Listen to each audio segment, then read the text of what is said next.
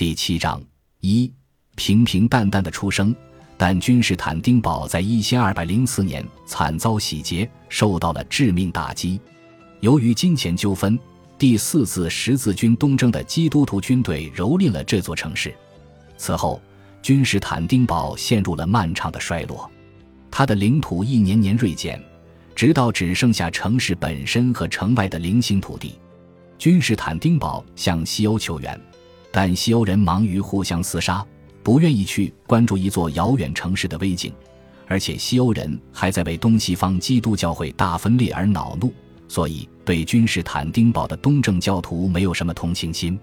因四百五十三年，土耳其苏丹穆罕默德二世发动最后进攻时，君士坦丁堡只能召集七千守军，包括七百名热那亚人，去抵挡杀到城下的八万大军。在七周的鏖战之后，城市于五月二十九日陷落。拜占庭末代皇帝君士坦丁十一世的命运无人知晓，大多数史料都说他身先士卒，阵亡沙场。据说后来只能通过他脚上的紫色鞋子判断他的身份。在他身边死战到底的有一位来自西班牙的贵族，他是极少数前来帮助守城的西欧人之一。君士坦丁堡遭到的最后猛攻和毁灭，是一场令人胆寒的壮观盛景。目击者如米蒂利尼的热那亚人大主教西俄斯岛的莱奥纳德和威尼斯的尼科洛巴尔巴罗，描述了城市遭到残酷洗劫的场面：谈及大屠杀、强奸和奴役，教堂被烧毁，珍贵的圣物被抛弃，约十二万本书籍和手稿丢失，被烧或损毁。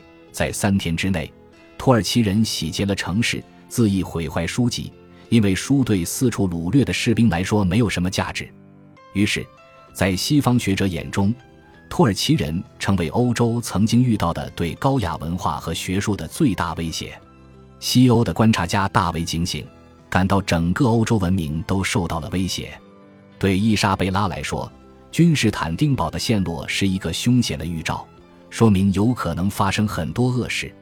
他的宫廷编年史家阿隆索德帕伦西亚记载当时的历史事件时，对伊莎贝拉的诞生只用了大约一页纸，而对君士坦丁堡陷落却用了三页。帕伦西亚说，此事是灾祸和大难，可能意味着基督教的毁灭。在随后一些年里，君士坦丁堡的幸存者精神恍惚，满腹忧伤地离散到欧洲各地。很多人的个人生活被君士坦丁堡的陷落毁掉了。穆斯林处置君士坦丁堡的妇孺，就像他们于七百一十一年在西班牙做的那样。拜占庭皇帝君士坦丁十一世属下的外交官乔治斯·弗朗齐斯记载道，他的妻子和孩子在破城之后被抓走，后来成了苏丹的御马总管的奴隶。此人通过出售其他许多美丽的贵妇，积攒了巨额财富。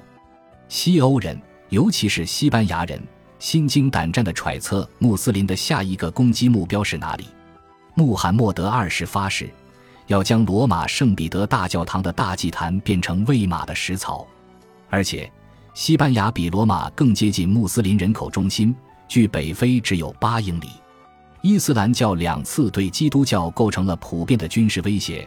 历史学家约翰麦克曼纳斯写道。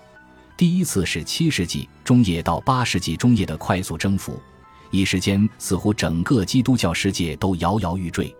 第二次是十五至十七世纪，奥斯曼人图谋主宰世界。